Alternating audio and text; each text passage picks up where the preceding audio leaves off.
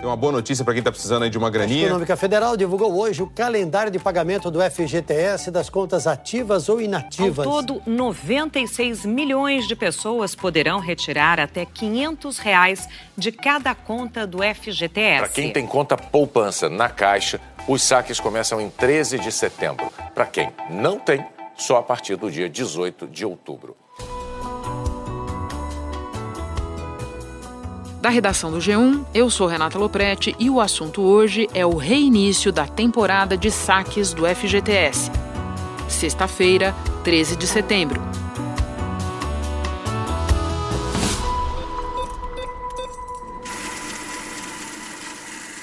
A partir desta sexta, correntistas da Caixa nascidos entre janeiro e abril poderão sacar até 500 reais de suas contas do FGTS, ativas ou inativas. É a primeira leva da liberação de recursos do Fundo de Garantia por Tempo de Serviço, anunciada em julho pelo governo. É uma, uma injeção, uma pequena injeção na economia, né?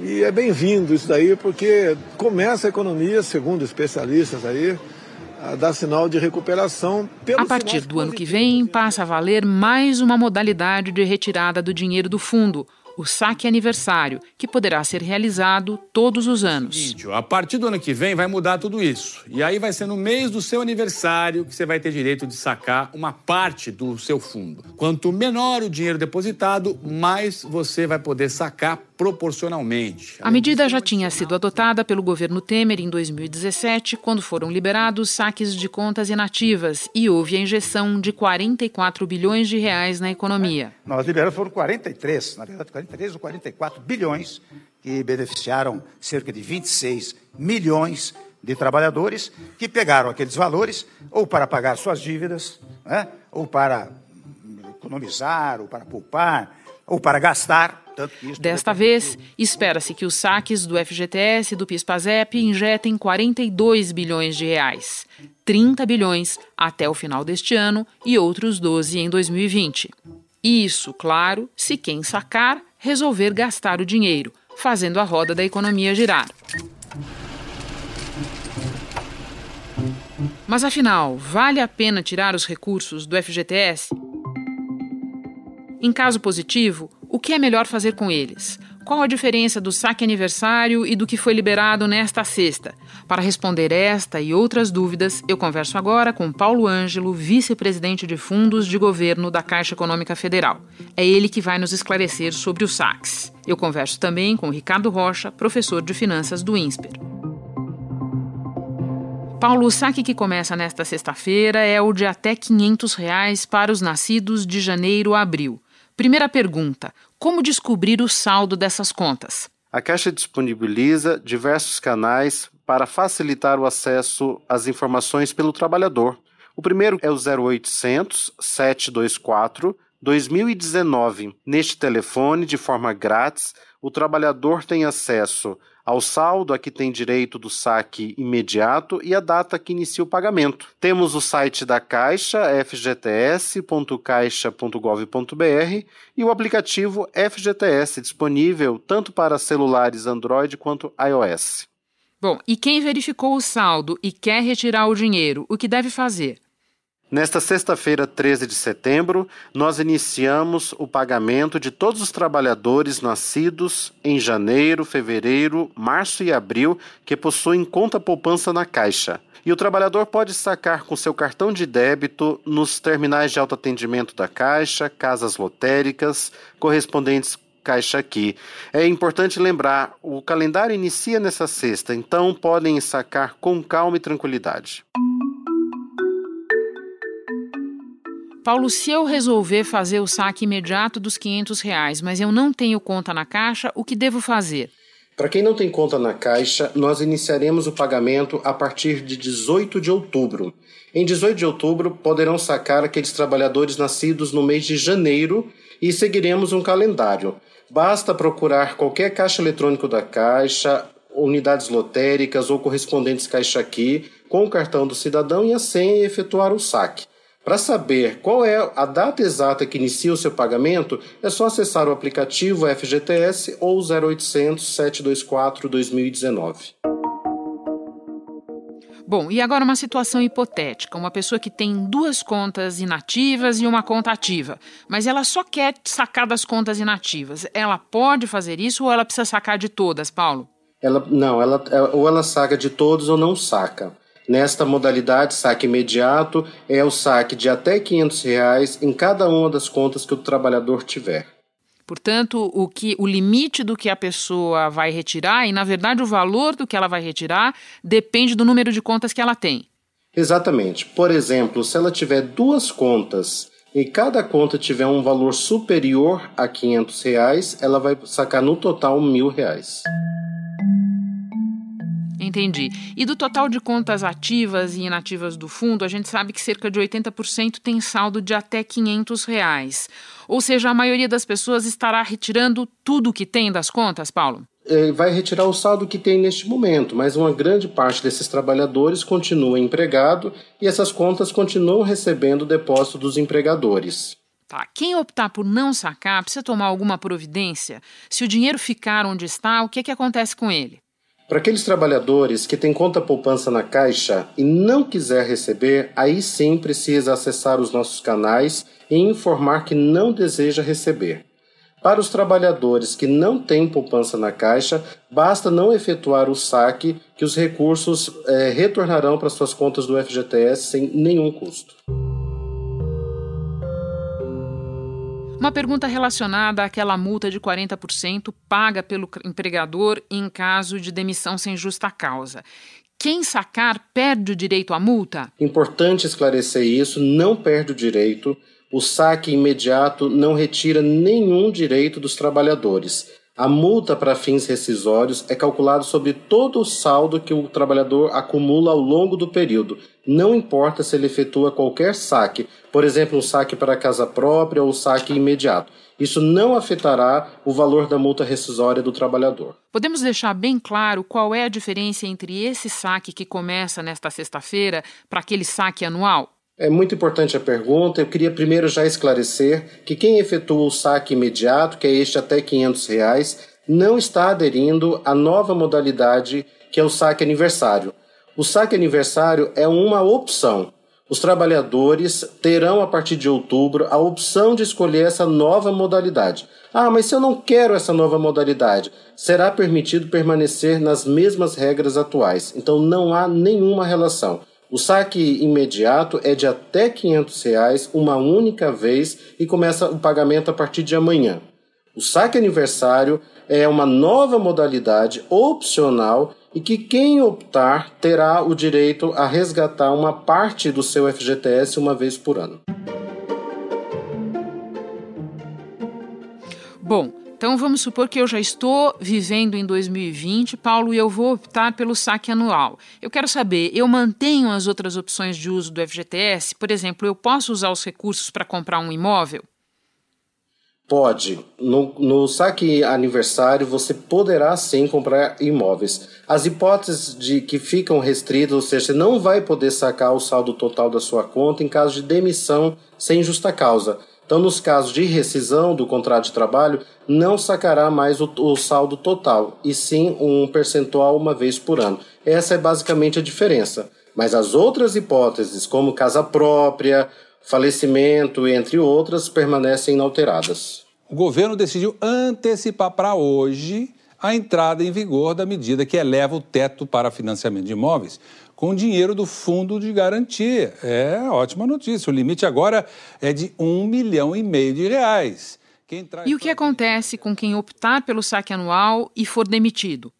Quem optar pelo saque anual e já estiver na vigência desta opção e for demitido, não vai poder sacar o saldo total da conta e irá sacar esse valor uma vez por ano, de acordo com o percentual estabelecido na lei.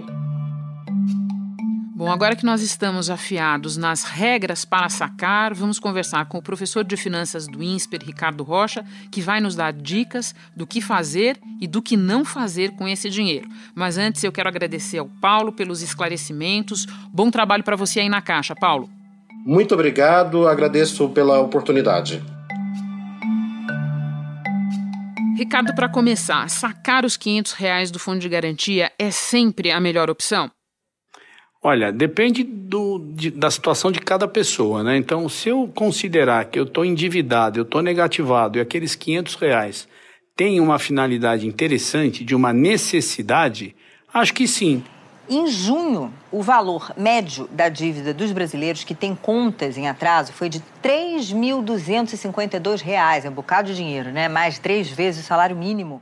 Agora, se não for necessidade, for um desejo de consumo, provavelmente não vai ser uma decisão muito sábia, porque eu vou estar utilizando um recurso que normalmente eu utilizo em situações extremas ou numa situação de comprar um imóvel para um consumo que eventualmente não é tão importante. Né? Então, acho que as pessoas deveriam refletir um pouquinho sobre essa decisão. Você falava dos endividados. Dados do SPC Brasil indicam que mais da metade dos endividados brasileiros tem débito de até mil reais. Nesse caso, você acha que a decisão é simples, que é o caso de sacar o fundo e quitar pelo menos uma parte da dívida? Sim, acredito que quem para estar tá endividado num valor aí não muito distante dos 500, mil, mil e até mil e quinhentos reais, é, deveria primeiro ir ao banco onde está devendo, tentar uma condição de negociação eventualmente dar os 500 reais e parcelar o resto num prazo maior e conseguir limpar o nome. E na medida que essa pessoa passe a gerar renda novamente, caso ela não esteja numa condição de empregabilidade muito boa, ela tem acesso a crédito, né? Eu acho que é importante. Se eu consigo fazer isso, eu acho que esse sacrifício vale a pena. Na contramão do senso comum, você diz que o FGTS está rendendo mais do que muita aplicação por aí. Explica, por favor, Ricardo. É porque o FGTS, é, primeiro que o governo, nas últimas mudanças aí, alguns anos atrás, passou a repassar para o fundo os ganhos do, do, do, do, próprio dinheiro que o fundo empresta para obras. Né? O governo federal estuda medidas para aumentar a rentabilidade do FGTS, o Fundo de Garantia por Tempo de Serviço. Aí, se eu vou comparar com o padrão da taxa de juro atual, que uma aplicação financeira num fundo, por exemplo, eu pago taxa de administração eu tenho tributação. Então, se a gente começa a fazer umas continhas, começa a perceber hoje que, dependendo do investimento, o fundo está rendendo mais. Por isso que eu tenho que ter uma certa inteligência na hora de tomar a decisão de resgatá-lo, né? Então é fazer o cálculo para ver quanto taxa de administração e outras despesas e fazer a comparação, é isso? É, e exatamente. Por exemplo, alguém que vai sacar pouco, provavelmente vai fazer um investimento de varejo. Os investimentos de varejo, se você não os conhece bem, você vai pegar uma rentabilidade muito baixa. Tá. Então deixa no fundo, analisa um momento mais adequado. Quem não está endividado e seguir a sua recomendação de não mexer no dinheiro agora, de poupar, para essas pessoas, qual é a sua melhor recomendação? Cada caso é um caso, né? Mas se a pessoa consegue entender um pouco uh, de internet, se ela tem acesso, se ela consegue entender o que é uma plataforma digital, ela tem desde um tesouro direto até CDBs de bancos aí uh, protegidos pelo FGC, onde ela conseguiria uma rentabilidade boa. Mas é sempre importante, antes de ir ao investimento, estudá-lo. Né? Fazendo um paralelo, quando eu saio para comprar, eu entro na internet e vejo preços. Quando eu vou investir, eu entro na internet, vejo as melhores condições, pergunto uh, para o meu interlocutor qual a dúvida, e aí acho que vale a pena. Né? Mas, assim, é, com essa condição de buscar um investimento, sabendo que eu estou abrindo mão de um recurso que pode me ajudar numa hora mais, mais complicada, mas se eu tenho essa disciplina de investir, tudo bem, acho que vale a pena. Bom, se a pessoa não está endividada e mesmo assim se decidiu a sacar o dinheiro, você tem alguma recomendação para ela? Tenho. Ela precisa é, cuida, é, ter cuidado para não cair numa armadilha que a gente chama de viés de presente. Né? Que assim, as pessoas elas acham que o futuro não vai chegar, então elas preferem consumir hoje. Né? Isso é uma coisa difícil da gente educar, por isso que todo mundo fala em educação financeira, né? Mas ela ter essa noção que os juros trabalham a favor. Então muita gente pergunta: olha, qual é a melhor aplicação? Eu falo: a primeira coisa é guardar dinheiro, depois você vai buscar qual é a melhor aplicação. Então, acho que ter cuidado para não consumir um recurso que pode ser útil ou mais útil do que um simples desejo. Né? Então, acho que isso é importante. É sempre olhar: necessidade é uma coisa, desejo é outra. O desejo pode esperar, a necessidade não.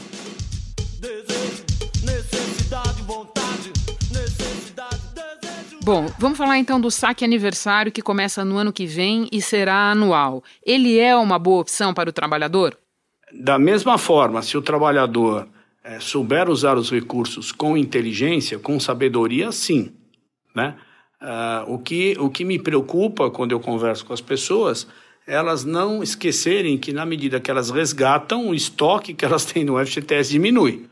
Né? Então, às vezes, a pessoa fica com uma falsa ideia que tem um recurso lá, que caso ela seja demitida, ela vai resgatar, mas ela tem que perceber que ela está já consumindo parte desses recursos. Mais uma: quem optar pelo saque anual não terá direito de sacar o dinheiro em caso de demissão. É isso? Exatamente. Isso é um, isso é um ponto muito importante.